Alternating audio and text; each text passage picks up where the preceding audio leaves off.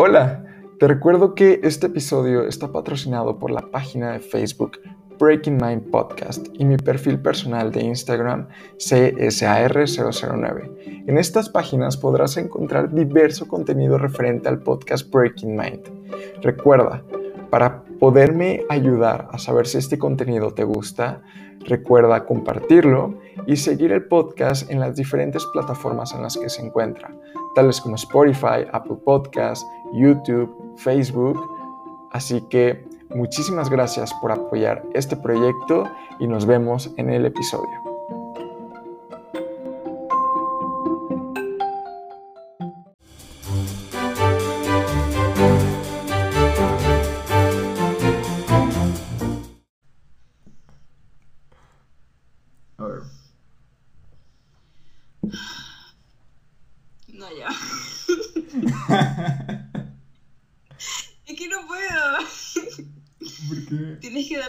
Seriedad, tienes que transmitirme seriedad, César. Transmitirme Ok, seriedad. ok, ok.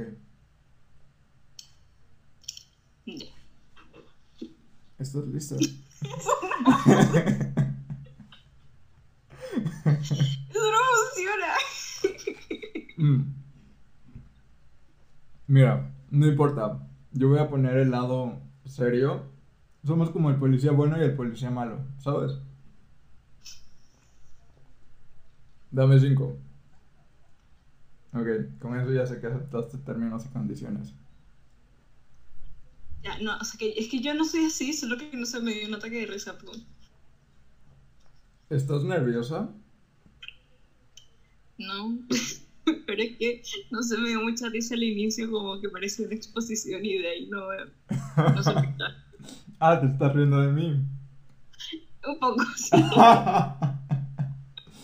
ok, vale, entonces tengo una idea. Vamos a omitir el intro. No, no, no, dale, dale, dale, dale. De hecho, yo ya tengo Sí. pensado que, o sea, di el intro y todo esto se va a quedar en el podcast. Dale, tú tranquilo. Haz- Hazlo como tú tenías pensado, no, no te fijes en mí. Yo no existo. No sé. Pero es que ya, ya te toca hablar a ti, ¿sabes? Ah, ya, de Sí, una. Sí, de una. Pero, pero me reí en la intro, no cuenta. Bueno, ya, ok, voy a, voy a iniciar otra vez, ¿vale? Además, se escuchó una explosión mientras Es hablabas. cierto, tienes razón. Ok, va, tienes un buen punto. Volvemos a empezar. A ver, déjame ver si esto se está grabando. Sí, va, ok. Hola, sean bienvenidos una vez más a su podcast Breaking Mind. En esta ocasión me acompaña una amiga conocida. Hola Raquel, ¿cómo estás? Eli. ¿Cómo estás tú? Gran, gran frase de apertura del podcast. Pues yo estoy muy bien. Mira, em, el día de hoy vamos a, vamos a conversar un poco. em, ¿Hace cuánto que no platicamos? ¿Hace cuánto fue el último episodio del podcast? Ya tiene No tiempo, recuerdo. ¿no? Fue el año pasado, creo. El año pasado. O en enero. Pero ya, ya, ya va bastante. A ver, vamos a buscarlo. Pero sí, llevamos bastante ya. Sí, ¿verdad? Yo Aunque creo- íbamos a hacerlo antes, pero la organización fue un fracaso. la logística del podcast fracasó, pero, pero sabes, yo, tú, me mencionaste que tu color favorito es el amarillo, ¿no? Sí. Vale, la temporada pasada, la que acaba de terminar, era amarilla. Ujú. Y yo dije, Y no participé. sí, no participaste, pero originalmente estabas establecida para esa temporada. Eh, Mira, Pero eh, en esa temporada, haz de cuenta que, que el- el- lo he estado segmentando como por temas y... Ajá, como, como por temas. La primera, que fue como una temporada de color rojo, estaba enfocada a arte y creatividad. Yo tenía planeado hablarte, porque pues, ¿quién es más creativa que Raquel? Entonces, este... Pero acabamos de muchas terminar... personas. No, no sé, no sé. A ver, preséntamelas y, y dialogaré y discutiré con ellas, pero eh, el punto es que yo te quería invitar para esta temporada, pero para cuando la iba a sacar, hacía poco que acabábamos de grabar, entonces dije, no, va a tener que ser en la siguiente. Pero sí, sí me sentí algo triste porque eh, llegaron muchas personas que se dedicaban a la fotografía, a tecnología, pero aplicado a cosas creativas. Se, se puso muy buena esa temporada y dije, aquí tal vez. Lo encontré. A ver, Lo encontré. El 8 de septiembre del, del 2020. uff, ya, Mira. ya tiene un buen rato, ¿eh? Aunque esta fue la primera. Después nosotros hicimos una segunda. Ajá, que fue como que charloteo, ¿no? Sí, ese no tuvo ningún... ni- ningún... Ningún fin. Fue literalmente hablamos de todo en la vida. Creo que hasta hablaste de Justin Bieber y de One Direction. De cómo me parece que Justin Bieber es un buen ejemplo de marketing. Sí. Sí, cierto. Un muy gran ejemplo de marketing. Y, y pues nada, yo, yo tenía planeado invitarte en esa temporada porque se puso muy divertido y creo que iba muy ad hoc a lo que tú haces. Pero también en un momento pensé y dije, es que si su- suena demasiado trillado, ¿sabes?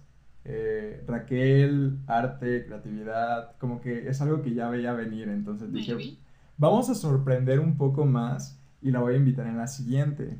La siguiente, em, realmente no recuerdo. Ah, fue, La amarilla. ajá, la amarilla. La titulé Realidad Virtual.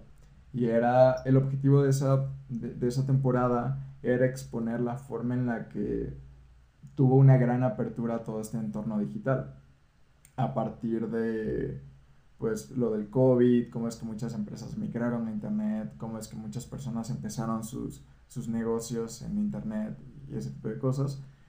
Y entonces vi lo de los cursos que has estado haciendo y dije, wow, aquí Raquel puede, puede aportar mucho, pero igual tampoco se dio. Pero, este, pero... Eventualmente. Sí, eventualmente llegamos acá y la verdad es que estoy muy, muy contento porque en la, en la primera temporada, a la que era de color rojo, yo siento que me vi muy optimista. Eh, todo era risas y diversión y en la amarilla era un poquito más acerca de dudas, de cuestiones. Más serio. Ajá. Entonces, cuando estaba planteando esta nueva temporada, eh, como que ya me sentía cansado de ambas posturas y dije, bueno, vo- voy a intentar encontrar como un punto medio y voy a intentar mezclarlo y a ver qué sale y creo que eso es lo que me emociona mucho de esta nueva temporada. Así que me, me pone muy contento el hecho de que tú ¿Qué color es? El color es verde. Ok. Ok. Es Decidí hacer morado. Sí, No sé eh, por qué. De hecho, estoy intentando seguir la, la paleta de colores, que, pero el morado hubiera quedado del lado contrario al que tomé. Claro. O sea, me fui por el azul. Pero pues igual si quieres participar en la morada, estás invitada. En todas. Entonces, vale. y eh, algo que no he comentado, eh, que de hecho probablemente haga como un piloto y ahí voy a comentar como parte de la razón de la nueva temporada, es que esta nueva temporada se va a enfocar en creer, en que, por ejemplo, como acaba de pasar la, la última temporada, que era un poquito más seria, era como aterrizar en, en cosas tal vez un poco más pesimistas. Este, me di cuenta que realmente el creer es algo muy importante, a pesar de que para algunos pueda ser tonto o pueda ir en contra de toda lógica y te pueda hacer cometer muchos errores. Precisamente de los errores es de lo que terminas aprendiendo y si lo tomas de la mejor forma, puedes crecer de, pues, de una forma exponencial. Y no solamente tú, también las personas que te rodean. Entonces, probablemente partiendo de ese tema, ¿qué significa para ti el creer, Raquel? El creer. Uf. Igual cuando lo mencionaste como que me empecé medio a pensar en eso. Claro, creer es como... Como tener hope, tener esperanza, quizás. Así en que algo va a pasar.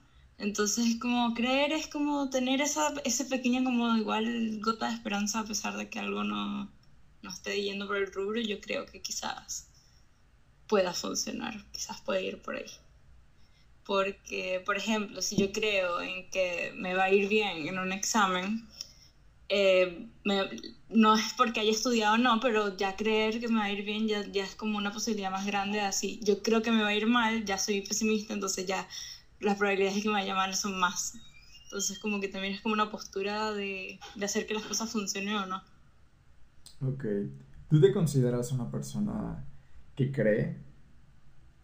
Sí. Y que... ¿Cómo es que tú fundamentas esto? O sea, puede parecer demasiado simple, pero ¿por qué crees en lo que crees? O sea, ¿por qué Raquel decide creer eh, en que puede hacer ciertas cosas? ¿Qué es lo que a ti te da esa seguridad?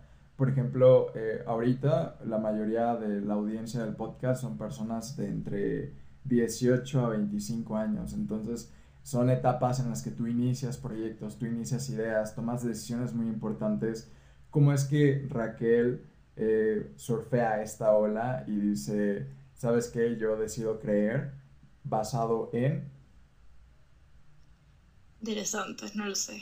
Pero pudiese ser, se me ocurre quizás, no sé si esa sea la razón, pero el simple hecho de ya haber como tenido alguna respuesta antes, como ya saber el resultado de, como que me sigue dando esa, ese hope, esa esperanza de, bueno, si esta vez, si antes pude, porque ahora no puedo, cosas así como, como el resultado final de, un, de una experiencia del pasado me hace como seguir teniendo como esa, esa creencia en cosas que pueden pasar. Ok. sí. sí, creo que, que, sí entendí muy bien lo que, lo que mencionaste. Y han, han existido ocasiones en las que por creer hayas como cometido algún error tan grande como para que valga más el hecho de arrepentirte que el haberlo hecho? Hmm. Mm. Ahorita que se me ocurre así como algo, no. Este, porque trato de que si algo me sale mal, como pensar como ya, si me salió mal es por algo. Como, tampoco es como, siempre es la consecuencia de algo. Y si eso es malo, ya es desde el punto de vista que lo veas. No necesariamente porque es malo para la situación específica, es como algo negativo.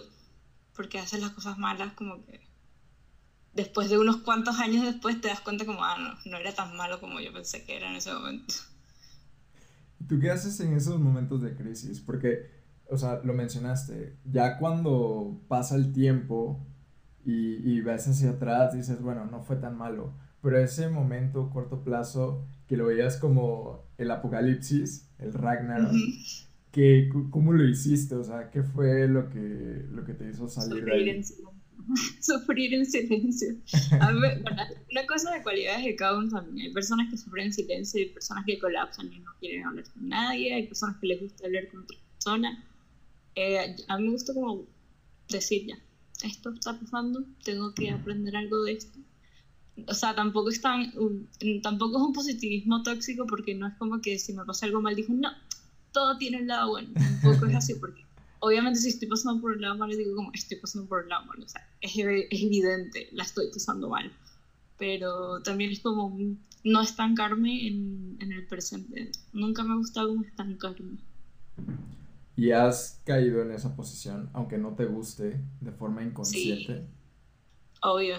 Estancada, pero tampoco es como un estanque que uno dice como ya, que pasó una época de su vida estancada, como que jamás me he sentido en esa posición porque nunca me ha gustado como eso, como quedarme pegada en una situación. Ok. Sabes, a, a, mí creo que sí me ha pasado pero yo no era consciente de. Recuerdo que en la preparatoria eh, me pasó una historia muy, muy graciosa. Yo tuve una relación en la preparatoria, eh, pero eh, fue como que la, el primer noviazgo que tuve y fue bien, bien raro porque yo huía de la que era mi novia, o sea, era bien, bien raro. Y, y, entonces yo me la pasaba huyendo, no sé qué, qué onda con ese con ese rollo, pero al final me termina y cuando me termina es que me doy cuenta del valor que tenía el hecho de tener una relación, ¿sabes? Y, y cuando pasa eso, yo, me sentí muy mal porque pues es como que no sabías lo que tenías hasta que lo perdías. Lo Ajá, como dicen los, los abuelos, los sabios abuelos. Y, y pues yo, yo estaba así como que muy triste, mis amigos se acercaban conmigo y me decían, este, oye, ¿cómo estás? Y yo les decía, no, pues es que me terminó.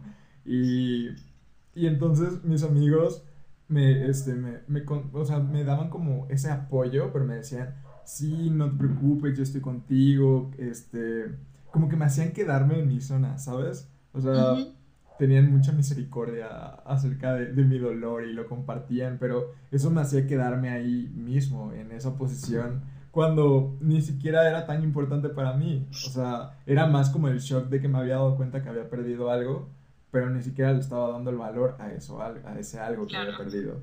Y entonces llegó un amigo y así de la nada yo estaba con, con dos amigas y me estaban como que diciendo así, no, tranquilo.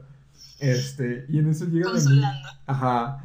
Y entonces llega un amigo y me dice, ¿qué tienes? Y le digo, no, pues es que estoy triste. Le empecé a contar mi historia así bien melodramática.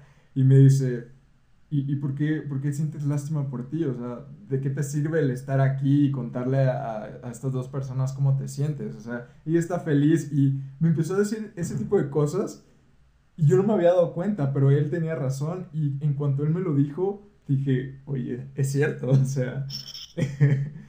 y, y a partir, sí, o sea, y a partir de ahí me di cuenta que, que es normal y es humano caer como en esa situación en la que tú mismo te autocompadeces de ti, de tu situación. Pero muchas veces eso es saludable, tal vez, si quieres entender el sentimiento, pero una vez lo entiendes, ya se vuelve dañino para ti el hecho de estarte autocompadeciendo. Claro, es necesario seguir adelante. Exacto. Sí.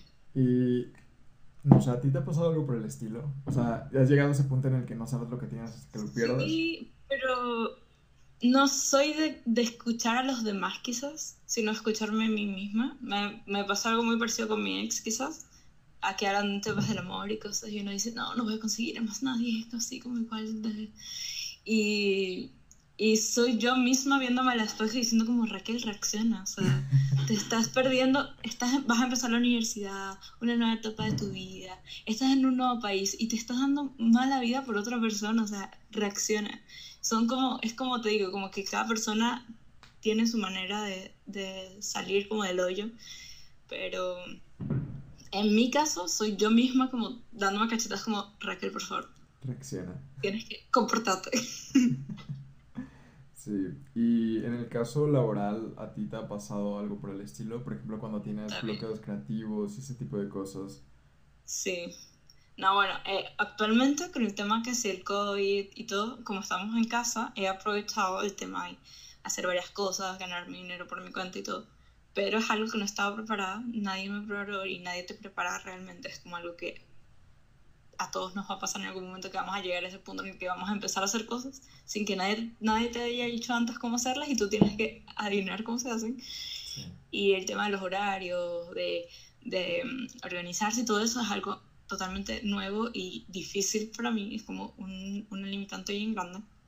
Entonces, yo misma me he estado dando cuenta que no, no es que no soy capaz, sino que no estoy haciendo lo correcto para ser lo más óptima posible. Y en esos procesos de darme yo cuenta es que me quedo así como... Oh, estoy perdiendo un día pensando en qué hacer en vez de hacer algo. Entonces es como o te quedas pensando en qué hacer o haces las cosas, como solo tienes dos opciones, o arrepentirte y seguir con tu vida de vaga como antes de empezar a trabajar. Entonces, sí, es como esa, ese determinante cuando te, te, das cuenta que estás ahí, en ese, en ese punto, y decides como, ya, ¿y ahora qué hago? Como no me puedo quedar todo el tiempo lamentándome y diciendo como, oh, tengo que organizarme. Organízate y ya, es como Sí. Para. Sabes, eh, tú eres fan de Harry Potter, ¿verdad? Me gusta, sí. No soy fan, sí, pero sí me gusta. Es que ahorita que estabas mencionando a ese tipo de persona que como que se queda así como que uh, pensando y el tiempo pasa y no tomas acción, me recordó a, al troll de las montañas de Harry Potter y la piedra filosofal, así de que va caminando por la vida con cara de perdido. Yo. Pero sí, es como cuestión de reaccionar como, y saber cómo reaccionar. Y hay unas personas que reaccionan consigo misma, otras que alguien más les hace reaccionar, como que depende mucho de cada uno. Hay personas que no reaccionan y necesitan ayuda, donde tú de un psicólogo que está totalmente bien y debería ser normalizado, pero hay gente que incluso le da vergüenza Entonces, como que igual son temas que cada uno tiene que aprender a conocerse. Sí. Como ya mencionábamos en un principio, han pasado muchas cosas desde la última vez que platicamos. Eh, has trabajado en un curso, has dado cursos, abriste un canal de Twitch, eh, sigues, bueno, hiciste tu rebrand de, de, Raquel en Instagram, que por cierto quedó muy bueno. Eh, ¿Qué más? Tuviste un proyecto de una agenda que ya no salió, pero que creo que lo postergaste, así que yo sigo esperando eso. Y también otra cosa que me sorprendió mucho es que junto con tu curso ya vi tu página web y eso, eso no cualquiera, así que cuéntanos cómo fue ese proceso. ¿Es muy complicado? ¿Es sencillo? Coméntame. Estoy sincero, fue más sencillo lo que pensé. Igual yo he hecho antes maquetas de página web porque mi papá hace páginas web, pero las hace como programadas. No hace páginas web como hoy día se hacen, que es como una plantilla. Uno compra la plantilla y va cambiando como lo. Él es de la old school, el HTML. Él es pro. Así, Este, entonces yo para él hacer esto, él me pide antes porque él le falta como esa parte creativa, que está bien porque uno no tiene que tener las dos fases siempre. En mi caso yo no sé nada de lo que sabe hacer él y yo no, y no sé hacer nada de lo que hago yo. Entonces yo siempre antes le hacía como las maquetas, donde iban los botones y cosas así, entonces como que más o menos yo siempre tenía en la mente cómo me hubiese gustado que fuese. Entonces fue como, ya vamos a intentarlo. Y no lo hice eh, programado, o sea, como que siento que la página fuese, pudiese ser más óptima y más original si fuese programada, obviamente, porque esa es el, la desventaja de hacer como páginas con estas plantillas. Pero igual logré un resultado que yo digo, Mish, estoy orgullosa. ok. ¿Y cómo fue para ti el hecho de, de, tener una página? ¿Qué planes tienes para desarrollar ese proyecto? sí, me gustaría estar mucho más organizada en ese sentido porque muchos creadores de contenido y colegas de Instagram siempre me decían como tener los links como por separado o cuando tengas que hacer una clase como hacer un form aparte, cosas así como tener, tener la información por partes o en páginas distintas siempre complica más y te va a alejar a algunos clientes por el simple hecho que no están a la, a la simplicidad de un clic. Entonces yo sabía que eso era necesario y ahorita voy a hacer una masterclass, entonces dije, ya es el momento perfecto para unir todas mis eh, links y cosas que tengo por ahí. Igual me falta como planificar a futuro qué más quiero hacer en la cuenta. Me gustaría crear que sí, no sé, pequeños blogs y cosas así para generar más tráfico y cosas así que son más de marketing que yo no sé mucho de marketing, pero se tienen que aplicar igual. Sí. ¿Y crees poderlo hacer tú sola o, o, ya estás empezando a plantear el hecho de tener un equipo o a otra persona que te pueda apoyar con la página web? En ese sentido, en, en ese sentido específicamente, yo me gustaría hacerlo yo, porque me gusta tener como el control de esas simplicidades como de dónde, dónde van los botones y esas cosas, como que eso me gusta a mí como decidirlo. Pero para otros temas, yo ya estoy, de hecho, como hablando con algunos socios y decirle como necesito ayuda en las redes sociales, punto tú, de otras, de unos de mis clientes, cosas así como que sí, ya, ya, ya he sentido ese punto en el que digo como ya yo solo no me alcanza para hacer todo lo que necesito hacer. Sí, creo que el hecho de, de aprender a, a crear las cosas desde un punto de vista punk, punk rock, o sea, donde tú solito haces todo está increíble y te nutre demasiado, pero igual llega el punto en el que tú solito te pierdes, ¿no? O sea, sientes que te consumes por, por todas las actividades que haces. Y no, no te da el tiempo, no te dan las 24 horas del día. Exacto. Creemos, creo que este es un error que cometemos cuando queremos iniciar un proyecto nuevo y es el hecho de que creemos que las 24 horas del día están a nuestra disposición.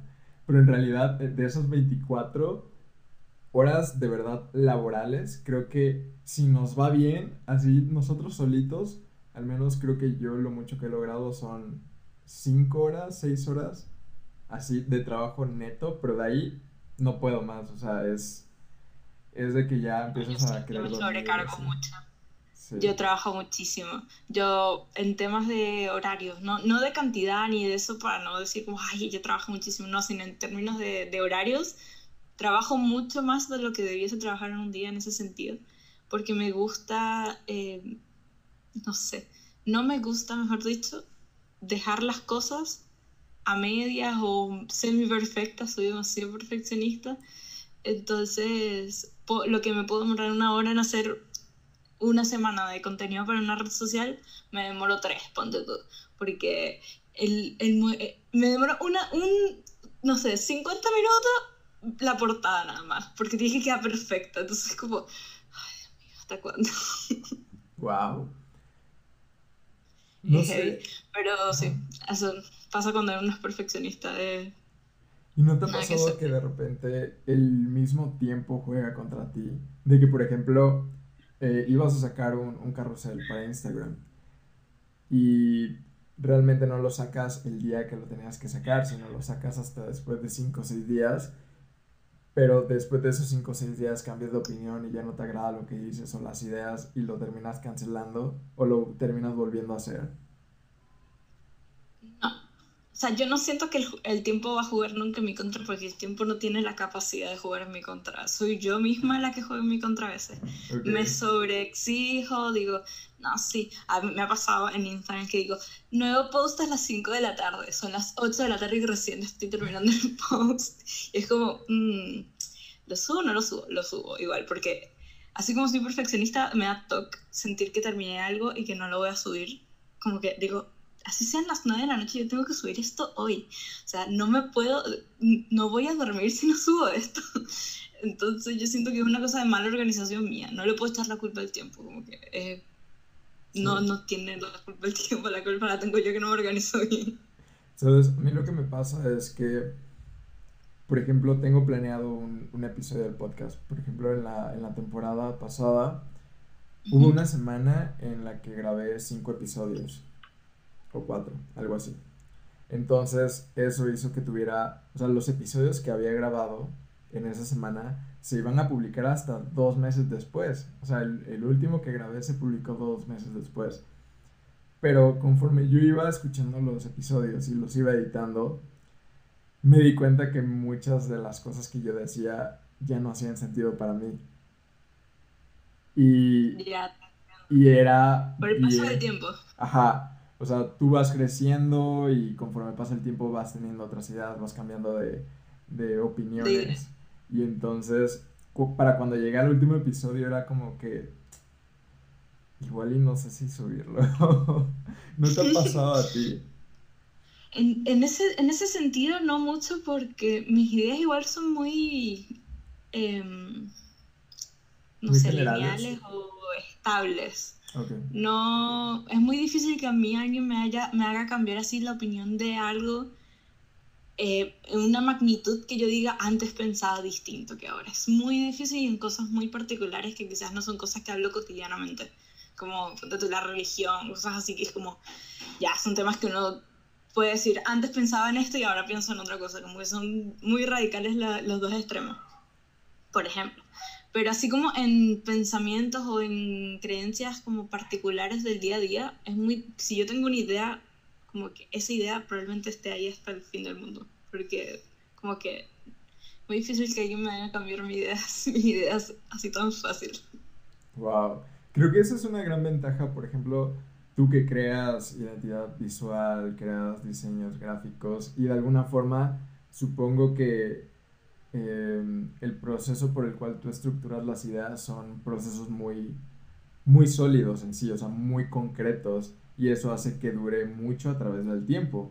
A pesar de que haya cambios, tú puedes ver un diseño tal vez de hace dos años y puedes decir, se ve bien. No, es, como, es como... El tema como es más conceptual que sensitivo. No es como me gusta, sino como funciona.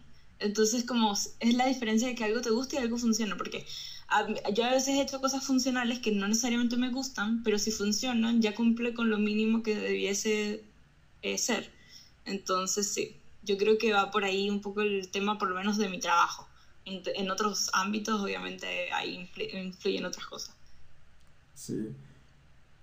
Entonces estamos hablando de que tú relacionas de alguna forma el diseño con la forma en la que conceptualizas tus ideas. Puede ser, sí. Puede ser. Puede ser. Ahora que lo digo, ahora que lo dices en voz alta, puede ser. Qué respuesta tan elegante. Puede ser. Probablemente. Tacita de té. Em, no, no lo sé, ¿qué, qué tipo de planes te, o sea, tienes de aquí a, a un largo plazo?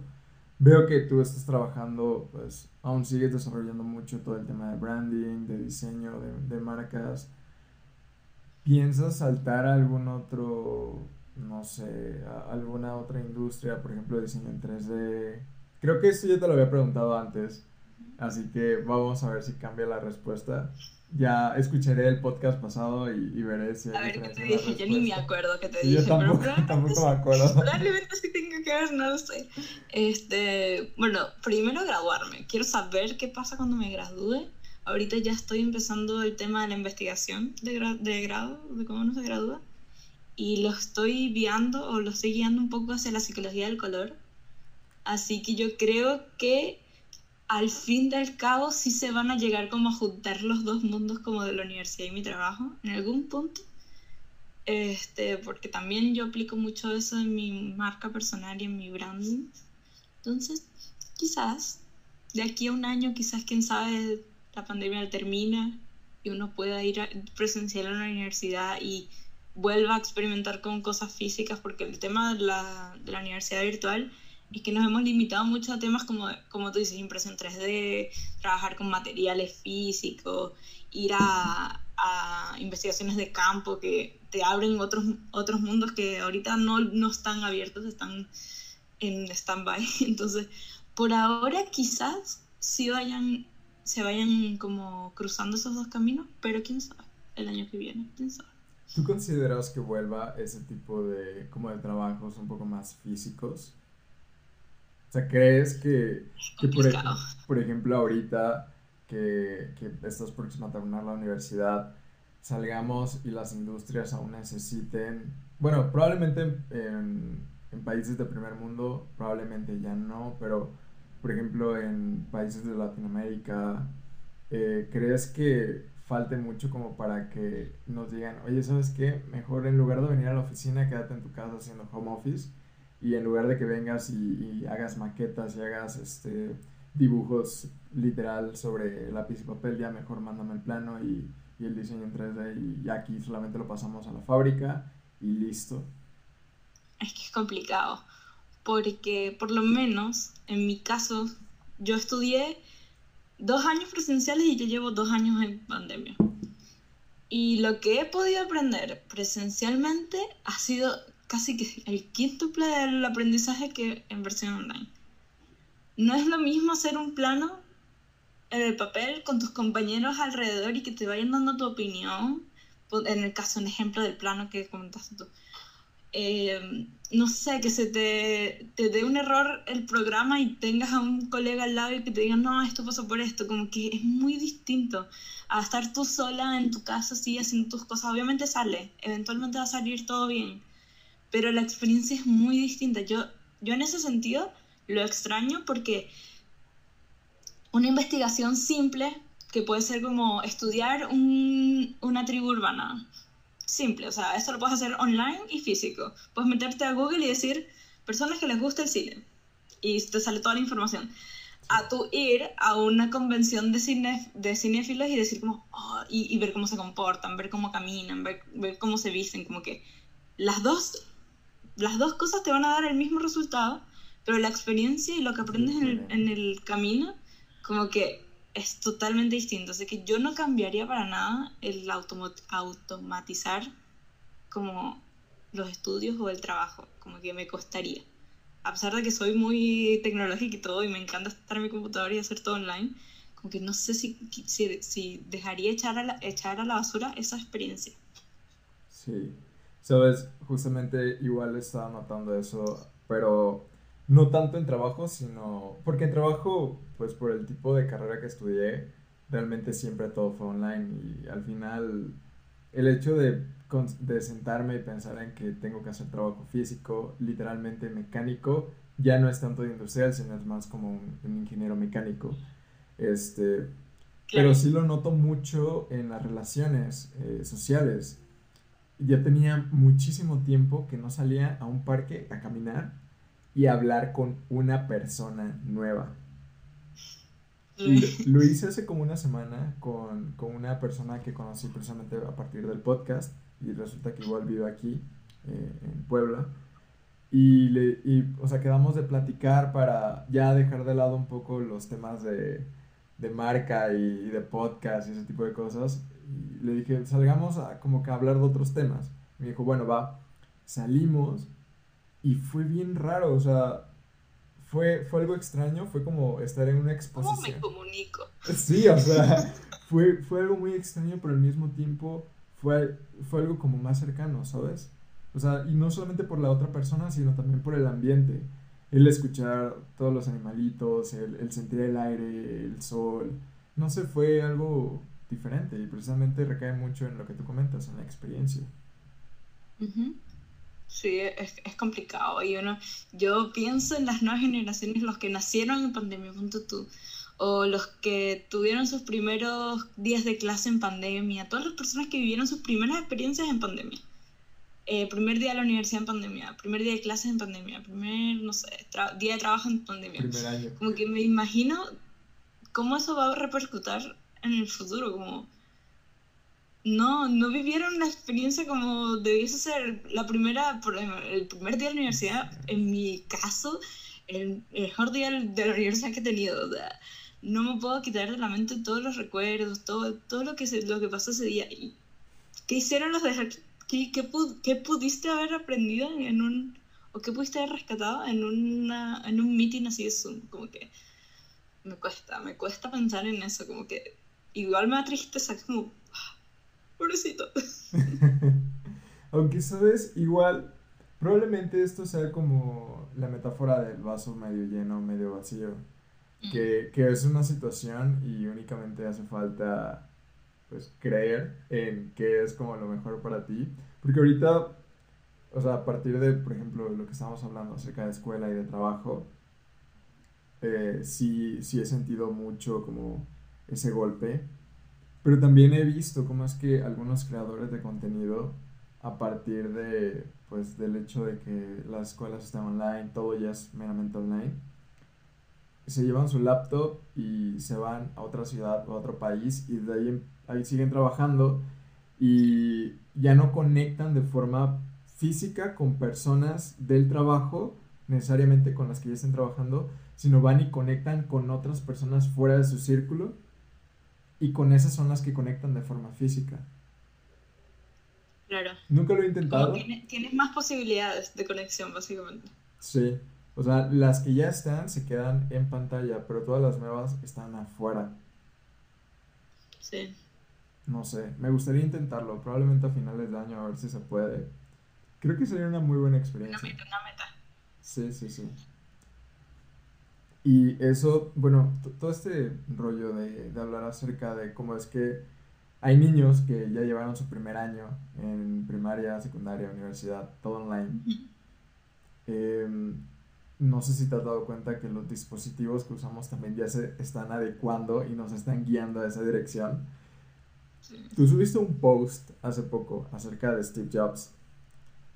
Sí. Y, y creo que si hay algo que, que, nos conecta a ti y a mí o nuestros gustos es el hecho de que yo amo Apple. Por lo visto tú igual amas Apple. Entonces, em, no sé si viste la última presentación de productos que hubo hace como dos semanas, no. semana y media. No lo vi. Va, presentaron Pero las que hay como una nueva iMac. Ajá, el nuevo iMac. Súper delgadita. Exacto, es, es, es bellísima, pero lo particular de estas iMac es de, como tú comentas, son más delgadas, son más portátiles, pero la forma en la que te lo venden es, tú puedes tener tu Mac para lo que quieras y donde tú quieras.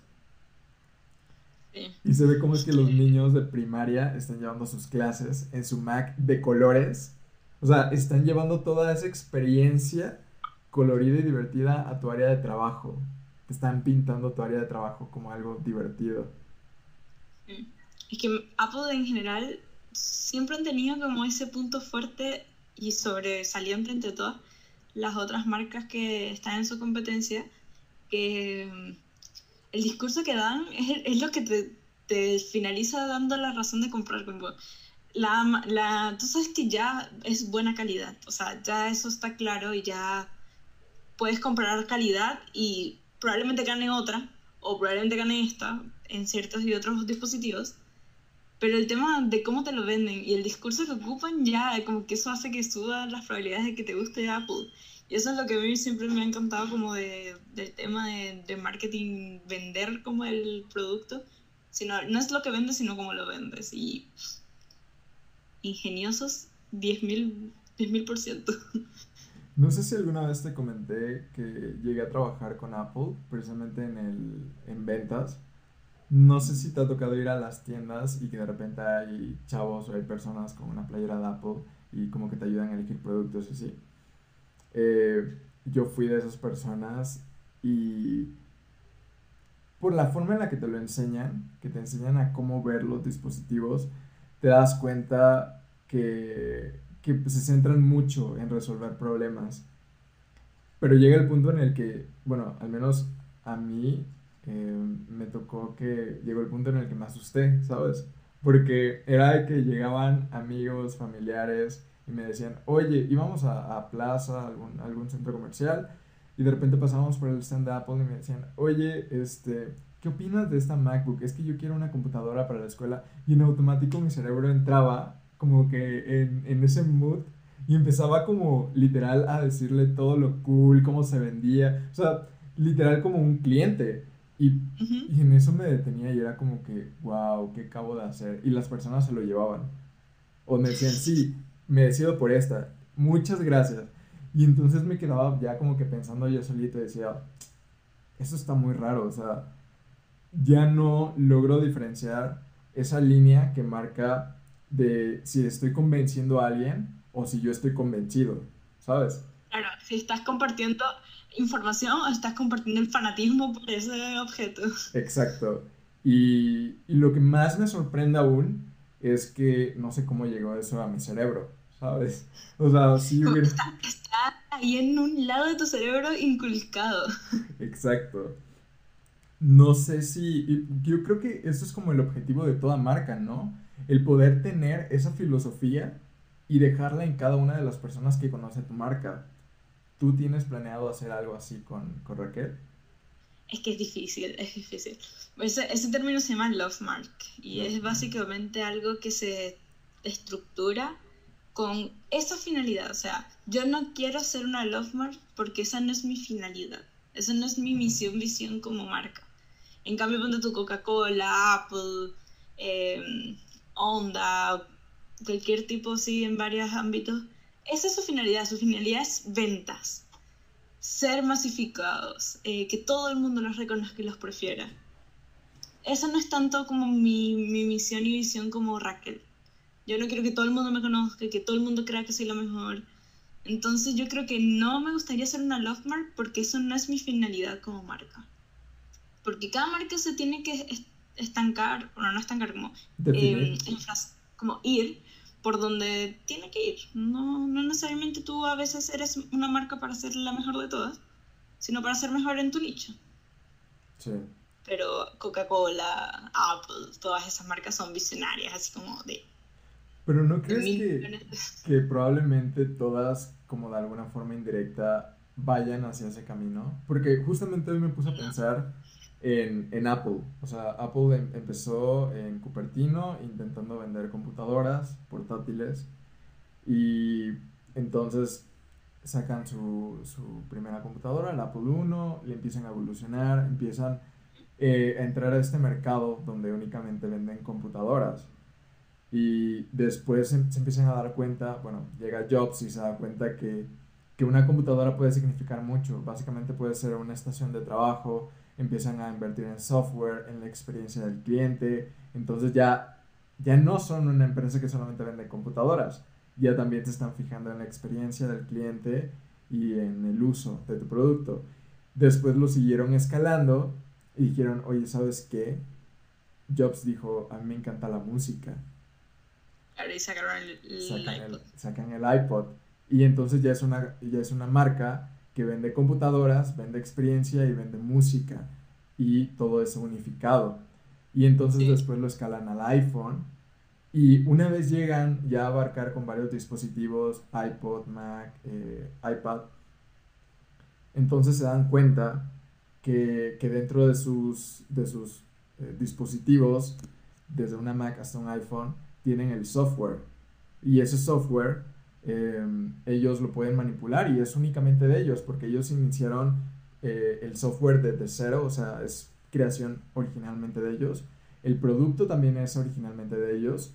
Entonces, ellos dijeron, ok, esto es nuestro mercado, o sea, esto es nuestra tienda digital. Entonces ahí ya empezaron a meter iTunes, eh, películas, juegos, apps, programas. Y entonces ahora mismo son esta empresa enorme, gigante, la número uno del mundo. Y hay empresas queriendo meter sus tiendas dentro de la tienda de Apple. Y Apple, si ellos quieren, le pueden decir no. Y esto, eh, ya en palabras legales, muchos, eh, bueno, tiene una tendencia a ser un monopolio desde el punto de vista legal. Entonces, partimos de, de algo muy micro y terminó siendo algo macro por el, por el impacto que tuvo. Y lo mismo, por ejemplo, pasó con Supreme. Claro. ¿Tú qué crees? Pero eso es porque el, el, por así decir, el núcleo de la marca siempre fue muy visionaria y ambiciosa en el ámbito en que se desarrolla. Por lo menos Jobs cuando creó Apple propiamente tal, porque Jobs había trabajado en muchos otros como pro- eh, proyectos de tecnología, pero cuando creó Apple propiamente tal, su, el núcleo era desarrollar la tecnología en ese caso y en ese momento, en ese, yéndonos al pasado, lo único que existían eran las computadoras. No, no sabíamos que era un celular, ni un smartphone, ni nada, ni un iPhone menos. Entonces, en ese momento era desarrollar en su máxima expresión y la mejor calidad y servicio de lo que de la tecnología que abarque como esa época. Y sigue siendo, si te pones a ver, es el mismo pensamiento, solo que se va moviendo a través, a través del año. Entonces, era la computadora, hicieron la iMac. Eran los MP4, hicieron el iPod. Eran los smartphones, hicieron el iPhone. Como que ellos no crearon ninguna de esas cosas. Esas cosas ya, cre- ya existían. El MP4 existía. Eh, La visión de Jobs siempre fue crear lo mejor, la mejor versión, de mejor calidad, con mejor eh, eh, interfaz de, de la tecnología que, que mejor esté eh, andando, rondando en ese momento. La, la característica de Job era que él lograba sacar a flote una tendencia que todavía no estaba en su pic. Sí. Entonces él hacía que esa tendencia llegara a su pic gracias a él. Es una cosa que cada uno tiene que tener, y no todos tenemos, pero cada uno cu- cuando se desenvuelve en el área de la, de la investigación y de la creación tiene que tener. Si tú te das cuenta de una tendencia cuando ya está en su pic, ya tú no puedes hacer nada al respecto, porque ya alguien más te ganó. Entonces, eso es lo que hacía Jobs, y si lo ponemos en un planteamiento de palabras o en una propuesta de valor, siempre, siempre ha tenido la misma propuesta de valor. No, no es que él se fue adaptando con el tiempo, sino que él fue moviendo esa propuesta a raíz del tiempo. Entonces, sigue siendo, siempre fue esa su misión, que escaló y escaló, era evidente, porque el tema de la tecnología nos atrapa a todos. O sea, alguien que no sepa hoy día que es un smartphone, por temas ya de, de, de economía y del país, se entiende, pero al menos sabes lo que es. Entonces, eh, por eso te digo que es- depende del núcleo y de la, de la ambición principal de la marca.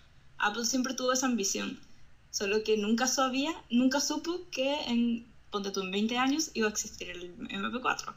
Entonces él se aprovechó de eso. Y que después llegaron los celulares y él se aprovechó también de eso. Pero no es un aprovechamiento como de, ah, yo, yo quiero hacer esto también, sino como que la visión que le daba Jobs a, esos, a esas pequeñeces, que en ese momento eran pequeñeces, las cre- hacía que no fuesen ya más pequeñeces. Y por eso es que yo sé increíble, o fue increíble. ¿Y no crees que, por ejemplo, tu marca personal pueda llegar a encontrar como ese, e-, ese camino, como brincando por distintas industrias, que por ejemplo inicias en Instagram, eh, después ya creas y desarrollas tu marca personal, después eh, saltas a una página web, quieres sacar algún tipo de, agenda, de agendas, eh, creas cursos, eh, no sé, probablemente el día de mañana saquemos, este, no sé, veamos alguna paleta de colores hecha por Raquel y después de los colores saques productos. Qué buena idea. Con el diseño de Raquel, no sé, veamos un case, una colaboración Apple-Raquel y edición limitada. Y de repente, no sé. Pero ahí va, la, ahí va como el espíritu de la marca. El espíritu de mi marca, y como yo lo establecí cuando hice mi rebranding, no fue ser, como te digo, el espíritu de Apple siempre fue la mejor calidad, el mejor servicio, la mejor oportunidad. En mi caso, no sé si es la mejor, pero por lo menos otorgar lo suficiente que necesita o lo necesario. Entonces, yo mis aspiraciones no son por lo menos como la de una agencia de publicidad, que esas son sus valores. Sus valores son, te ofrecemos el mejor servicio a los mejores precios, a los mejores, los mejores tiempos. Por lo menos ahora y como yo planifique mi marca, no siento que ese sea mi objetivo. Pero quizás, como dices tú, más adelante, porque las marcas, las marcas evolucionan, este, los objetivos de mi marca en cinco años más no sean los mismos de ahora. Y es que, mm, por ejemplo, yo veo eh, todas las agencias de, de, marketing, yo las veo como, como un Samsung, ¿sabes? Y, y las marcas pues como las tuyas las veo como un Apple. ¿Por qué? Porque, como tú dices, el marketing está enfocado en los mejores precios, las mejores este, características, las mejores prestaciones. Si tú ves un Samsung, Samsung te vende pues 38 de memoria RAM, 64, y ¿qué crees? Es indestructible. Y Apple te vende como que lo funcional y lo suficiente. Precisamente el término que tú comentaste, de que cuánto, o sea, que sea funcional y no que sea como algo más allá, con que funcione y prevalezca a través del tiempo, está bien. Entonces, no sé, yo, yo ya vi, o sea, ya puedo visualizar esa funda en colaboración de Raquel y Apple en un futuro. Voy a tener mi propio pantone. Imagínate. Para el próximo podcast tengo que ya tener mi propio pantone. Ya, voy a empezar a mover mis contactos. Tus influencias. um, y Pantone me debería dar muchos créditos por toda la, la publicidad que les di. Sí, o sea, por ti Yo siempre fue... pienso eso. Eso no sé si es casualidad o que muchas marcas empezaron a usar sus pantones eh, con la, te la, temática pantone. Yo no sé. Hay un vacío legal. Yo podría. de hecho, yo conocí Pantone por ti. O sea, a partir de ahí fue que dije. Ah, voy a empezar a buscar testimonio. Para llevarlo a la corte merezco un 2% de las ganancias de marketing de la empresa de, de Wow, ¿te imaginas? Ya, esa es mi meta de aquí al 2025. Anótalo. Va. Mira, anotado, anotado. Va. Ya hablamos acerca de tu página. Ya hablamos acerca de, este, de, tu marca personal, de, de, tus cursos. Hay algo que, de lo que no, no he hablado y que ahorita me acordé ¿Qué onda con YouTube y Twitch? Ay, mm, mi podcast fracasó. ¿Pero por qué? O sea, ¿por, qué crees que fracasó? El tema, por lo menos, del, de la cuarentena nos hizo que no nos pudiéramos juntar o que cada uno estuviera, por lo menos el tema con mis amigos, no estuviéramos en la misma sintonía y como que decidimos como dejarlo hasta. Sí. Entonces, como yo no me puedo quedar tranquila y siempre he tenido mi necesidad de expresarme por alguna manera, dije ya, entonces voy a empezar a hacer videos para YouTube. Tampoco funcionó por el tema de que no tengo una buena cámara y me, me demoro mucho tiempo editando por el tema de que la cámara no es muy buena, entonces tengo como que hacer muchos color y contraste. Sí, entonces digo como ya, voy a hacer una inversión en una cámara, pero no sé nada de cámaras, entonces todavía estoy en ese proceso. Y después dije, ya voy a hacer tweets. en Twitch, en streams, uno no necesita la mejor cámara, sino uno necesita estar aquí sentado mientras uno trabaja. Y es lo que yo siento que hasta el sol de hoy me ha funcionado mejor. No sé qué opinas tú, dame tu, dame tu opinión. Pues yo creo que, o sea, con el contexto que ya me diste de pues la cámara y así, eh, sí, tienes mucha razón, tienes un gran punto. O sea, yo he intentado de la misma forma entrar a, YouTube y probablemente se ve muy fácil, pero es, es un gran, gran trabajo. O sea, ya, ya hasta perdí la cuenta de las veces que he intentado iniciar en YouTube, ¿sabes?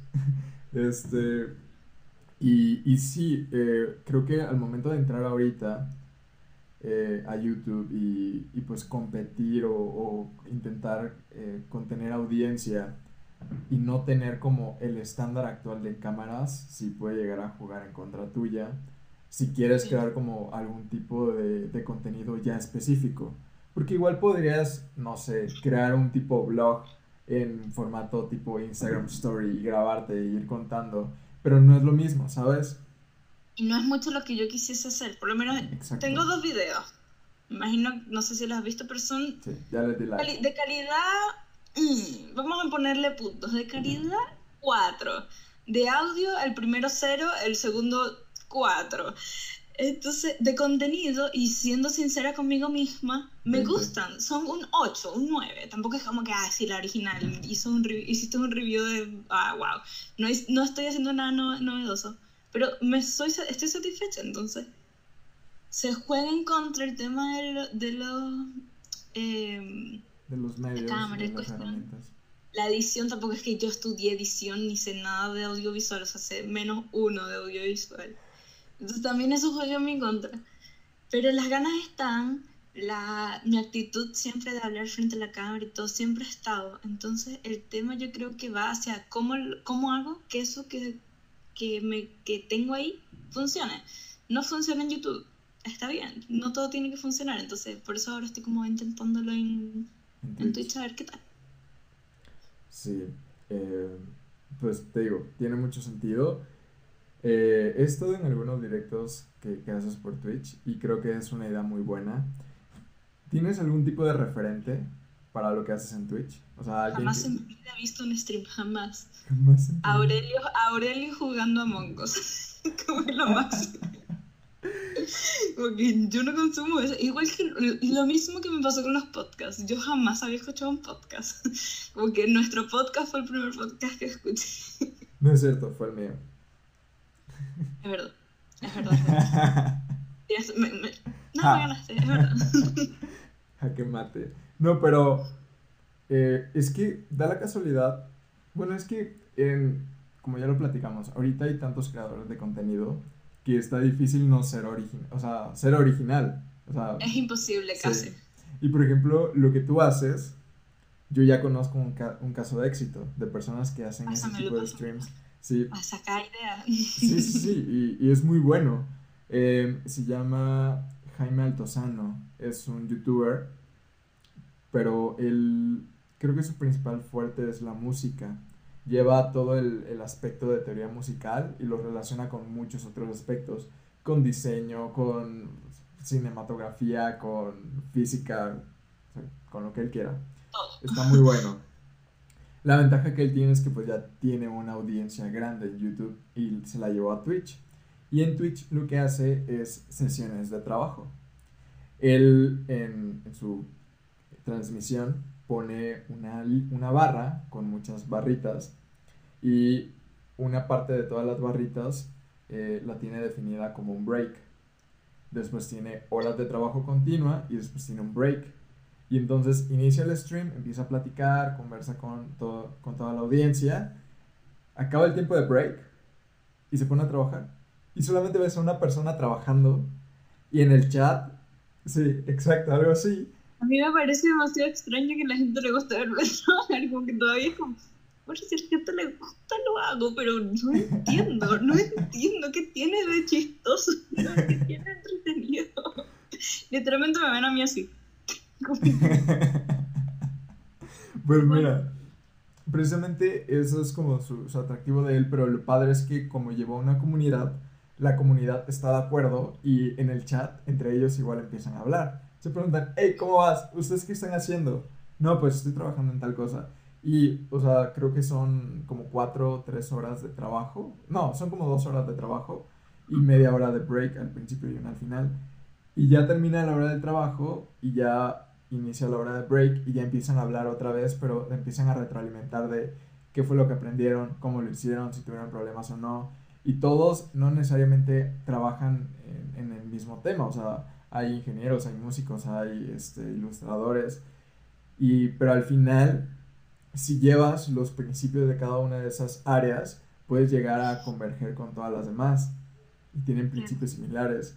Y entonces crea esta dinámica y está increíble. Yo creí que lo conocías y que, o sea, a partir de ahí habías conceptualizado tú. César, ¿tú crees que yo tengo tiempo? ¿Tú, tú, tú juras que yo tengo tiempo libre? no sé si, si recuerdas el, el GIF que te mandé cuando terminamos de ponernos de acuerdo para el podcast, de que había un tiburón así destrozando su teclado. Bueno, esa es la imagen que tengo de ti de todos los días. Según yo, Raquel, estoy Estoy siempre, y cuando no estoy aquí estoy en Instagram respondiendo mensajes, cosas así como que la verdad. Tampoco es como que si tuviese tiempo libre haría eso. No es mi, mi atractivo para pasar mi tiempo libre, ver a alguien haciendo algo. Como que soy cero, cero. Y siendo 100% sincera, cuando mis, mis colegas así en Instagram suben historias, tampoco las veo. Es que eso no es lo que yo hago. Yo no, así no me nutro yo de, de conocimiento. O sea, tú o sea, tu, tu input de, de, toda la información y toda tu inspiración está afuera, está en tu entorno, no a través de la sí, pantalla. Es más como algo estático, no es como algo, eh, o sea, no sé si estático es la palabra, pero es más como algo más cercano, no sé, como que no es algo tan random como ver un video o un stream, no sé, o ver un podcast, que no sea lo que va, porque casi nunca cuando uno va a ver ese tipo de cosas no sabes específicamente a lo que va. Eh, soy más como que si con título y subtítulo, ah, sí, esto me sirve, ya. No voy a perder mi tiempo viendo algo que quizás no va a estar cinco horas viendo algo que no vaya a O quizás sí, pero es que no tengo el tiempo para hacerlo.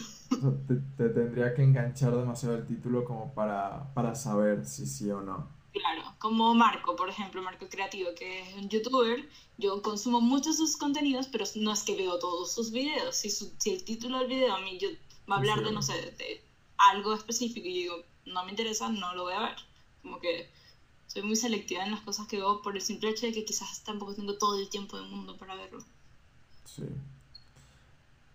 Eh, partiendo de lo que estábamos comentando acerca de Twitch, creo que realmente las personas no se, o sea, no entran a un stream intent, o sea, con la finalidad de ver tal cual, sino que creo que eh, la primicia de Twitch radica en, el sentimiento que transmites a la audiencia.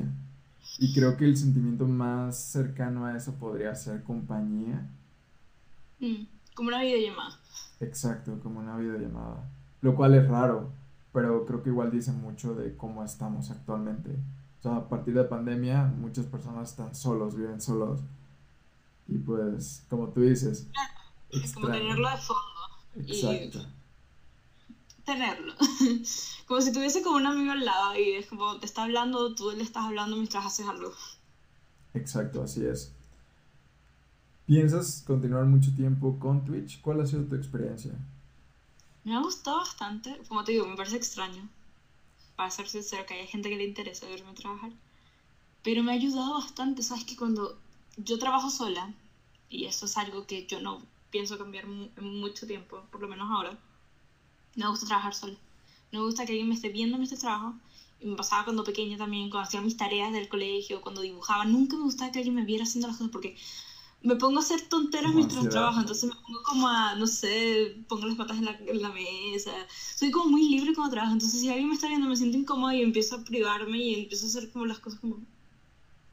No sé, nunca me gusta que alguien me vea trabajando. Y en este sentido, no, nadie me está viendo al 100% porque solo ven lo que yo les muestro. Entonces es entretenido porque puedo limitar lo que la gente ve de lo que trabajo. Y tengo compañía al mismo tiempo, como tú dices, el, el, el sentimiento de compañía. Eh, y si necesito alguna opinión de algo, la pido y va a estar alguien ahí en los comentarios. Sí, me gusta, dale, no. Entonces, como que igual el sentimiento está, ese sentimiento que tú dijiste, yo creo que es latinaste, como es eso lo que uno busca cuando hace los streams. Pero yo creo que en otra ocasión, si no fuese por lo menos el tema del código de que no puedo hacer otra cosa, no creo que lo estuviera haciendo, no creo. Porque no, no necesitaría esa compañía que, que estamos como conversando. Sí. Em, rayos. Ah, ya, ya recordé. Mencionaste que. Perdón, es que me fui. eh, comentaste que no, o sea, por el momento no volverías a trabajar como que con alguien, o sea, te gusta disfrutar de esa libertad que tienes al momento de trabajar. La última vez que platicamos, tú aún estabas trabajando en una agencia. ¿Qué tal? ¿Cómo te fue? Cuéntanos tu experiencia, creo que puede ser demasiado, demasiado interesante.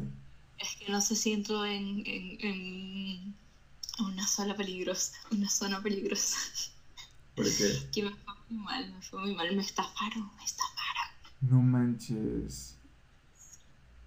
Pero no, más adelante te cuento. Por privado te cuento el chisme. Ok, ok. Wow.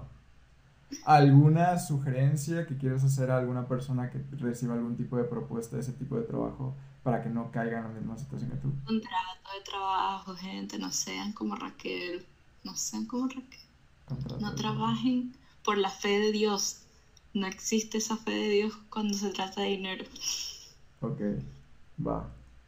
Wow, qué fuerte. Ya después ahí, ahí te chismoseo por los mensajes directos. vale, vale, vale, me agrada. Em, la, la, última vez que platicamos, creo que fue en un live, que, que entré y, y empezamos a me dijiste, oye, ¿qué anda con el podcast? Y yo así de que, ah, sí es cierto. Eh, y yo te, yo te comenté que quería hacer un tipo de rebrand para, para el podcast, pero no sabía si hacerlo o no, porque estoy en un punto en el que me siento muy bien con, con cómo está, pero eso me asusta porque no quiero llegar a sentirme cómodo con algo que tal vez pueda mejorar ahorita. O sea, mejorar creo que siempre se puede, pero la pregunta es ¿cuándo? ¿Cuándo hacerlo? Em, bueno, las marcas están hechas para que funcionen comercialmente, en el mundo comercial. Entonces, si comercialmente, no necesariamente dinero, pero público, está funcionando, no es necesario hacerle un cambio. Este, la parte de la funcionalidad de una marca es bien ambigua, también funciona como para que llegue al corazón de las personas y todo lo que hemos conversado antes como con Apple. Pero en términos como pequeños, tu marca tiene que funcionar comercialmente y si no funciona, hay que inspeccionarla. En términos de bonito, de que puede tener más diseño, de que eso siempre, como tú dices, siempre puede mejorar las cosas yo hasta el sol de hoy me quedo mirando mi marqués y digo, igual podría ser otro No, por favor. Pero funciona en términos comerciales, me funciona en términos como de adaptabilidad, etcétera, todo lo mínimo que puede necesitar una marca.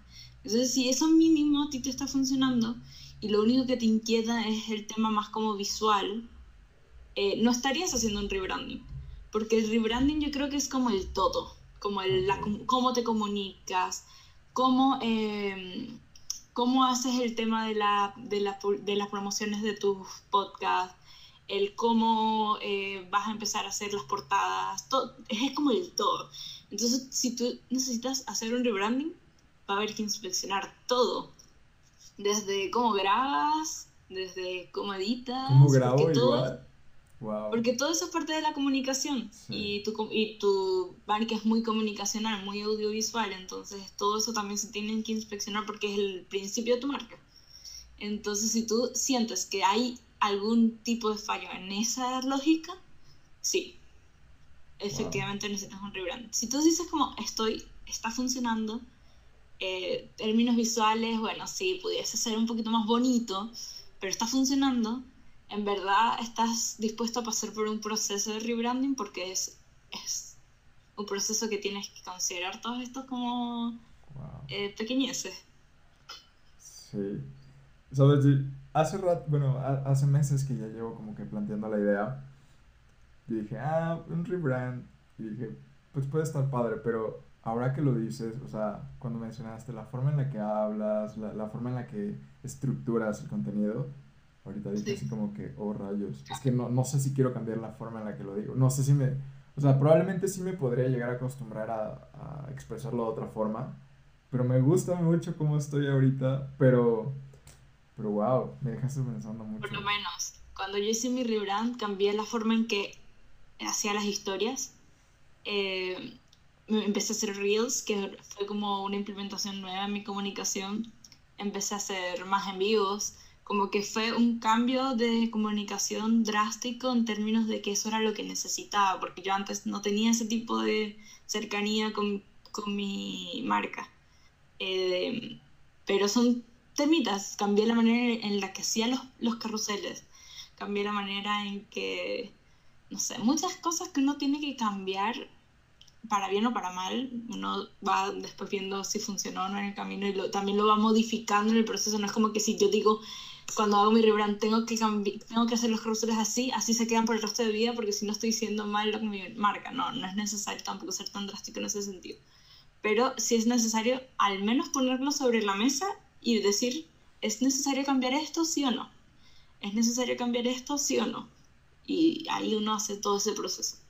Que de hecho Creo que tú mencionaste algo por el estilo, que cuando hiciste tu rebrand, eh, empezaste a subir tus posts y tenían todos como una misma. Y tú misma dijiste así como que es que, o sea, no, no, no se puede. Fue un fracaso. y fue un tema también yo de exigirme lo que mi competencia se exige a ellos. Eh, o mi. No, no es tanto la competencia, mi, mi, mi ambiente. Mi, mi, claro, lo que se hace normalmente en lo que yo hago. Y fue yo tratando de encasillarme en lo que se hace y no en lo que yo quería hacer. Entonces también es un proceso de uno también entender que puede funcionar, pero funciona para la marca, pero realmente es lo que necesita la marca. Y después dije, no, esto no es lo que yo necesito. Yo no necesito estresarme por el color de la portada de los reels o de los posts. Yo no necesito eso. Entonces, tengo muchas cosas preocuparme y no me va a preocupar por el color de la portada. O sea, por favor. De hecho, eh, esto igual lo iba a comentar contigo. De hecho, creo que lo llegamos a comentar de las primeras veces que estábamos planeando el podcast.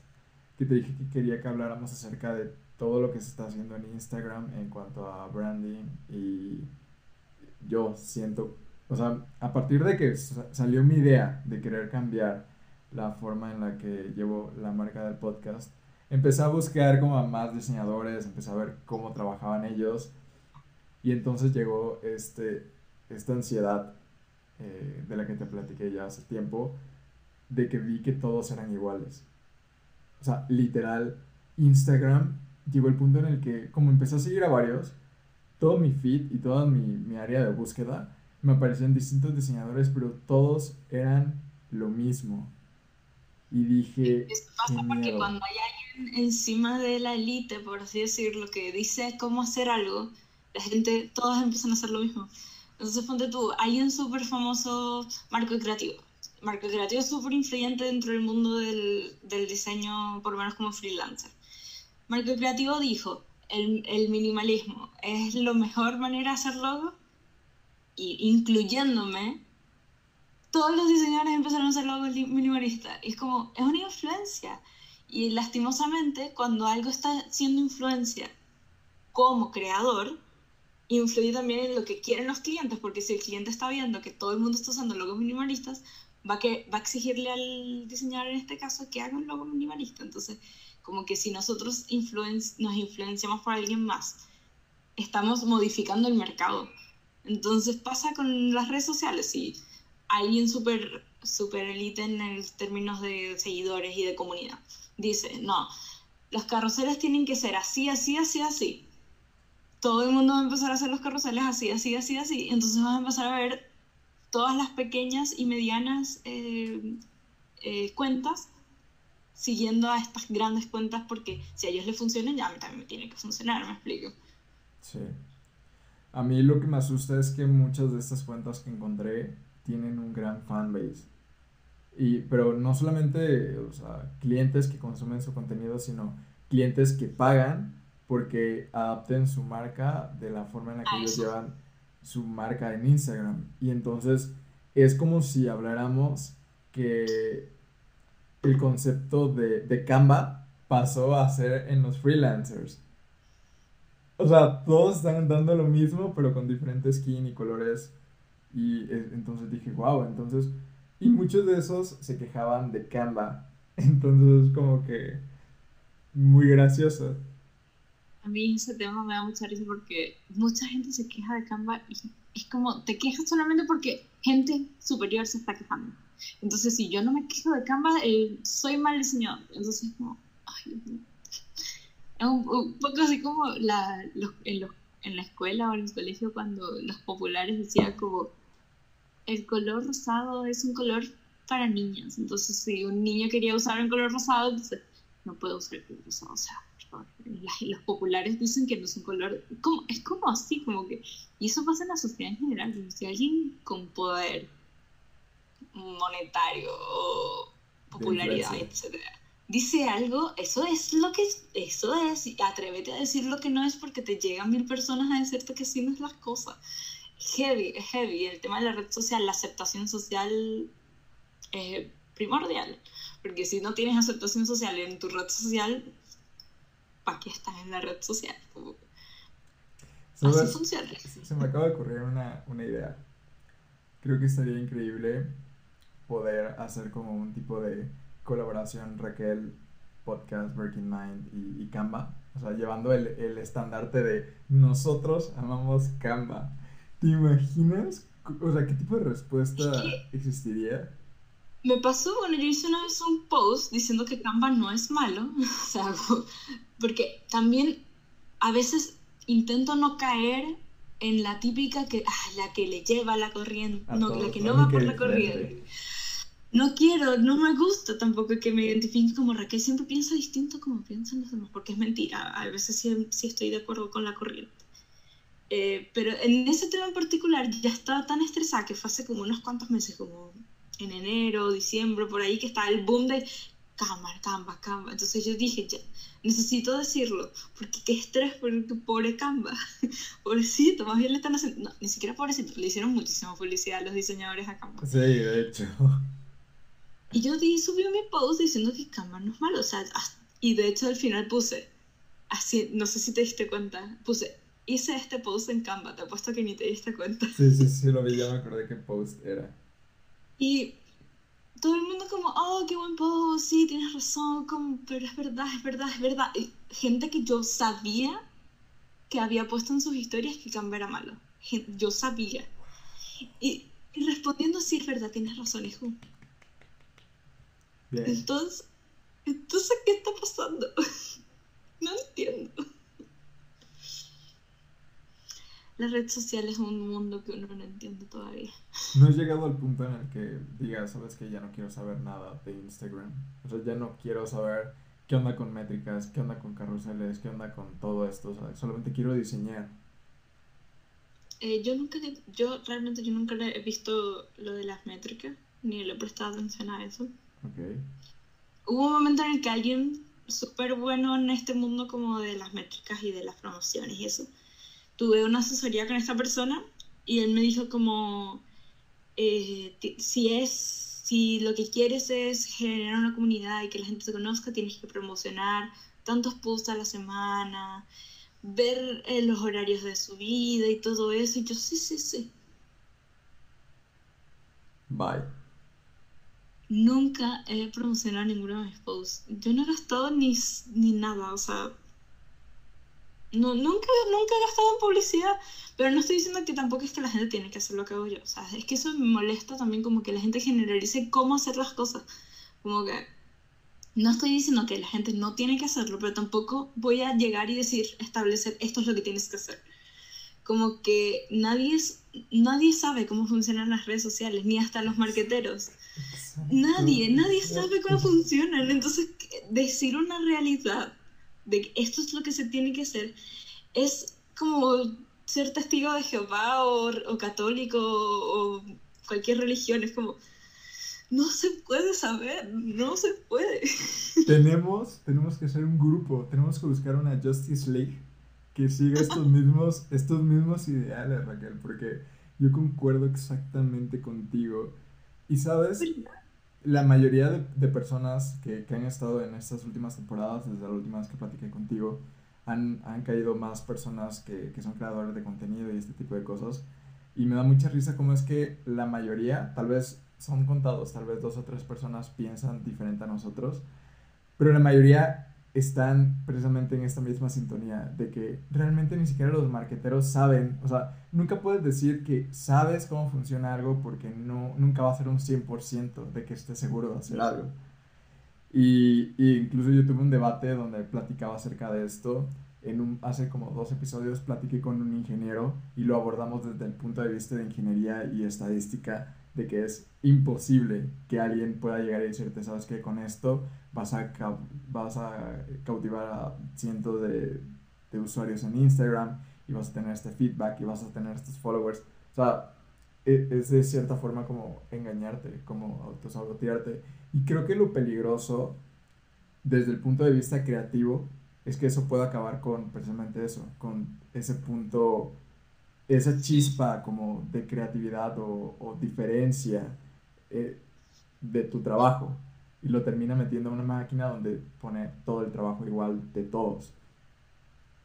Yo, de hecho, el post que subí ayer literalmente es eso, como se llama la presión que tenemos los creadores de contenido, porque lo generalicé a cualquier creador de contenido, a un podcaster, a un youtuber, a, a un psicólogo, lo que sea es una presión constante que personas que han logrado lo que logran a través de métricas, a través de una estructura, a través de, un, de una metodología súper estructurada, etcétera, etcétera, ellos lo lograron y les funcionó, pero eso no quiere decir que a ti te va a funcionar. Y, pero le funcionó porque quizás su nicho, su público, son iguales que él, tienen la misma mentalidad, son súper estructurados. Y está bien, porque mi, yo te voy a ser sincera, mi público es, son lo mejor del mundo. Ellos van a estar conmigo a las 2 de la mañana en un Twitch, claro que sí.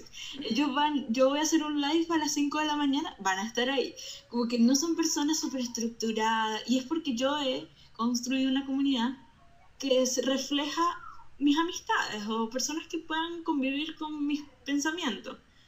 Pero si yo empiezo a promocionar mis posts o empiezo a subir solamente en un horario específico, voy a empezar a encasillar a personas que vayan a, que consuman o que se, se mezclen, o no sé cómo decirlo, en, ese, en esa metodología. Sí. Y es como demasiado, demasiadas posibilidades que pueden pasar y no puedes como hacer certero que te va a funcionar. No, no, es que no sé, me estoy arriesgando a decir que es imposible, pero parece imposible. Sí, creo que el, plantear un tipo de audiencia versátil como, como, el que tienes y como creo que igual yo podría llegar a decir que puedo llegar a tener porque no importa si, si un día hablo acerca de filosofía y otro día hablo acerca de ingeniería, las personas siguen entrando a escuchar el podcast. Eh, es precisamente que si quieres evolucionar o quieres como cambiar de plataforma, esa fanbase te sigue y no tanto por la plataforma, sino por, por ti, por la idea que tienes, como por ejemplo lo que mencionabas, que puedes estar haciendo un live a las 2 de la mañana o puedes estar en Twitch a las 2 de la mañana y esas personas van a estar ahí. Obviamente ya se crea como un embudo y ya solamente llegan algunos cuantos, pero hay tal vez cientos o, o miles de personas que siempre están en cualquier plataforma, siempre están a pesar de cómo es que tú das tu idea del medio por el cual tú la transmites. Y creo que... Y el tema también de los números, como que hay gente que piensa que por tener 10 personas en un live estás fracasando. Y es, es como una mentalidad también que te han inculcado, como si tienes 50 seguidores, a mí me han escrito como personas diciéndome como, wow, ¿cómo tienes tantos seguidores? Que no sé qué. Y es algo como que yo me siento igual de apoyada que hace tres meses, ponte tú. Como que porque siempre están como los mismos, eh, ese típico meme que sale como mis dos seguidores siempre dándole like a mis cosas, ya, así me siento yo siempre porque por más que vaya creciendo mi Instagram, también voy como centralizando o, haciéndome más focus a mi comunidad y es algo que es lo que se tienen que enfocar las personas, no tanto en tener millones de seguidores que al final te van a jugar en contra porque los algoritmos son así. Eh, como que también hay muchas, muchas teorías de que si tienes muchos seguidores vas a ser exitoso. También eso es como demasiado falso. O también puede funcionar, pero casi siempre es falso. Sí, sí tienes razón. Raquel, y para ir terminando el episodio, porque creo que ya llevamos una hora y media. Siempre, nos vamos por las ramas. Sí, o sea, se supone que el, el tema principal era creer. Este, pero pues ahora estamos creyendo en muchas cosas, estamos creyendo ahora mismo en muchas cosas. Estamos creyendo en nosotros y en la forma en la que nosotros queremos conectar con las personas que, que disfrutan de nuestro contenido. Ya ves. Em, no sé, coméntame, ¿cómo te sientes ahora mismo? ¿Qué, ¿Qué, diferencia existe entre Raquel con la que hablé el año pasado con la que estoy viendo ahorita? Que, que tuvo pena, y bueno, no pena, sino tuvo risa de, de cómo es que iniciaba el podcast y, y, cómo es que parecíamos estudiantes exponiendo en una clase de Zoom. No me presenté hablando de eso. Es cierto. Hola, soy Raquel. Va, esto, esto lo voy a poner al principio, va. ¿Qué pienso? pienso que he crecido mucho en el ámbito laboral. Gracias a la pandemia. No me acuerdo si antes, antes tenía la misma... No, porque estaba trabajando para la agencia. Ya, bueno. Aprender de, eso, de esa situación me generó decir como, no puedo confiar o sea, no nos confiar, ya, eso es demasiado extremista, pero lo igual lo voy a decir, no, no, lo tomes tan, tan real, literal. O sea, tan, literal. No puedo confiar en nadie, tengo que ser yo la que tome el control. Básicamente esa fue mi, mi conclusión. Raquel editando como... el podcast, ¿no? En un rato. Para ver qué sale y qué no. Y sí, me gusta, me gusta lo que he aprendido. Eh, he ganado mi propio dinero. Me compré mi Maxita. Oh. Eh, felicidades. Felicidades, Raquel. Y nada, aprendí que no sé ahorrar. Aquí tengo mi Mac. eh, pero claro, en el privilegio en el que estoy, que no necesito comprarme tampoco cosas tan específicas en la vida, no tengo gastos tan grandes. Un, soy privilegiada en ese sentido y lo estoy aprovechando, pues. Sí el término de poder estudiar y trabajar al mismo tiempo también es algo que no puede hacer todo el mundo. Este, tener mi cuenta de Instagram con mis 50 bellos seguidores ah, también es un privilegio que yo estoy disfrutando, estoy disfrutando del momento. Así que yo creo que he aprendido a disfrutar más como el, lo que estoy haciendo. Porque antes lo hacía simplemente por hacerlo, como, ah, sí, tengo que subir posts. Ahora es como, ¿qué, qué post subo para que tenga el impacto que yo quiero que tenga. O sea, ¿voy a hablar de lo mismo o quiero hablar de algo específico? Como que ahora me tomo más serio el tema de lo que hago, porque lo estoy disfrutando. Ok. Creo. Va. Em, hay una pregunta que no sé si a ti te la hagan muy seguido, pero en lo personal creo que es muy difícil que, que, te, que lleguen a esta pregunta porque de hecho, suena meme. De que todos, todos me dicen, oye, qué bonito post, oye, qué, qué buen video. Pero nadie me pregunta cómo estoy. ¿Cómo estás, Raquel? Estresada. Siempre. Yo soy la reina del estrés.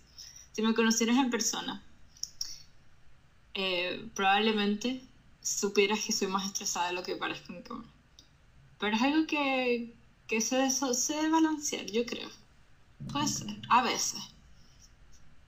mientras más estrés, bueno, esto yo creo que lo hablamos en uno de los posts, como que me gusta trabajar bajo presión. Entonces, como que mientras más estrés tengo, más, más cosas hago. Como, mira, tengo una masterclass, un curso, el podcast, el tweet. ah, hagamos algo más. ¿Qué te parece, Raquel? Buena idea. Sí, Creo que te, no defi- pasará nada. te define muy bien el, el meme de- del perrito que está en fuego con su taza de Sí. café. I'm fine. Va, excelente. Pues Raquel, me dio muchísimo gusto volver a platicar contigo y esta vez face to face, creo que fue diferente. Pudiste verme reírme 984 mil veces porque eso hago. Siempre me río. Eh, pues la verdad fue un gusto, fue un gusto volver a, a platicar contigo y ya como que llevar un paso más este tipo de comunicación. Igual si salen hologramas muy pronto, vamos a, a pasar el podcast hologramas. Eso Me tienes que pasar el pasaje para ir a México. Aún te debo unos tacos. Espero y, y pronto. Igual, ¿por qué no? Probablemente en dos, tres años. Eh, o, o yo vaya a Chile o tú vengas a México, me invitas unas arepas de tu natal Venezuela. bueno. Estaría increíble. He conocido, he conocido muchas personas de Venezuela desde la última vez que platicamos. Orgullo nacional. Eh, logré conversar con una fotógrafa que, que está en España, que es de Venezuela, igual, y es youtuber, y no sabes qué cómodo me siento ahora, o sea, ya me siento como parte de, ¿sabes? Porque muchos me han dicho ese mismo feedback. y es, es muy padre cómo es que eh, eh, to- toda la cultura que tienen es demasiado amena, es demasiado, hey, ¿qué onda? ¿Cómo estás? Sí, muy chévere. Este, y también eh, hace unos episodios tuve el gusto de conversar con, con un venezolano que está en Londres, me parece, y es fotógrafo igual. Y es como que, nadie que está en Venezuela, ¿verdad? Porque no, la probabilidad de que tengan internet es muy poca. sí, de hecho igual he escuchado que básicamente ahorita tienen un gran problema de internet en. Venezuela y de eso. Pero, pero me, me da mucho gusto, me da mucho gusto, o sea, poder tener como es, eh, esta conexión con, con venezolanos, con mis hermanos venezolanos, porque te juro, conozco a alguien de Venezuela y me dan muchas ganas de decir, oye, oye, oye, ¿conoces a Raquel? Es la mejor diseñadora del mundo. ¿Por qué? ¡Qué vergüenza! Me siento como, como esa mamá que, que lleva a sus hijitos y les dice, mira, mira, él es mi hijo. y el hijo sí, que mamá, suéltame, suéltame. No, qué vergüenza. ¡Qué vergüenza, por Te favor! lo juro, te lo juro. Lo voy a hacer, lo voy a hacer. Sí, Raquel. Sí, lo, lo voy a hacer. Ya, ya después haré como... Abriendo la ventana. Oigan, gente. ¿conocen? Conocen a mi amiga Raquel. Miren, aquí está. Eh, pero sí, eh, o- ojalá y, y podamos conocernos pronto. Sería, sería increíble. Sería un muy buen este, tour de tacos. De hecho, casualmente a, ellos tres, contándote, ya les prometí un tour de tacos aquí por México. Así que igual se arma un road trip grupal de tacos. Sería muy bueno. Pues nada, eh, yo sé que igual esto ya no es tan necesario, ¿verdad? Pero ¿te gustaría compartirnos tus redes sociales, canal de Twitch, YouTube, etcétera, etcétera? Em, Ralan.ai. No sé cuál es mi Twitch, creo que es Raquealan. No, no. Bueno, Y no sé cuál es mi canal de YouTube, creo que también es Raquealan. Soy pésima, fracaso en estas cosas. Es que yo soy muy mala para esto. Yo prefiero swipe up que ahí está el link. Eso facilita mucho las cosas. sí, ne- necesito un swipe up. Necesito ya llegar al swipe ¿No up. tienes swipe up? No tengo swipe up. Pero, hey, tengo salud. Oh, ¿Sabes qué me pasó? Que una vez una amiga me dijo, oye, ¿cómo haces para tener swipe? Y yo, no, no todo el mundo tiene swipe up. Y yo, no. Y yo, O sea, ¿no, no sabes que para poder tener swipe up necesitas 10.000 seguidores o algo así? no. Ah, pues necesito 10.000 seguidores para tener swipe up. ¿Tienes mil? 10.000. Ya, voy a mandarte a, a 10.000 seguidores para que tengas tu sueldo. Va, ojalá el podcast se lo va a agradecer mucho. Y ya te tardaste. O sea, ya llevamos que cuatro episodios. No, Raquel, muy mal. ¿Y cuántos seguidores has recibido? Menos uno. Me dejaron de seguir. ah. Menos uno, porque uno era un, un, este, un diseñador que odiaba Canva. Y como le recomendé tus publicaciones, dijo, ¿sabes qué? Aquí no puedo, me voy. Sí, ya creo. No, Raquel, no. Pero pues, bueno, de verdad, un gusto, Raquel. Espero poderte ver eh, tal vez más pronto de la última vez, que pase menos tiempo, o igual y tal vez un poquito más, y ya nos platicas de tu próximo diseño de NASA Fit Raquel Alan. Imagínate, qué loco. Estaría muy bueno. Este, y pues nada, eso sería todo. Muchísimas gracias por estar una semana más, por acompañarnos en este nuevo formato en audio y video del podcast Breaking Mind. Este, muchas gracias. Eh, yo soy César Linares, estudiante de Ingeniería Industrial. Raquel, Raquel Alan, diseñador industrial, freelancer. y juntos Diseño. somos este, ¿Dónde los, Ay. lo- los, los que aman Canva. Los Canva. Los Canva. y pues ya, este, nos vemos la próxima semana. Bye. Ya con esto acabamos, Raquel.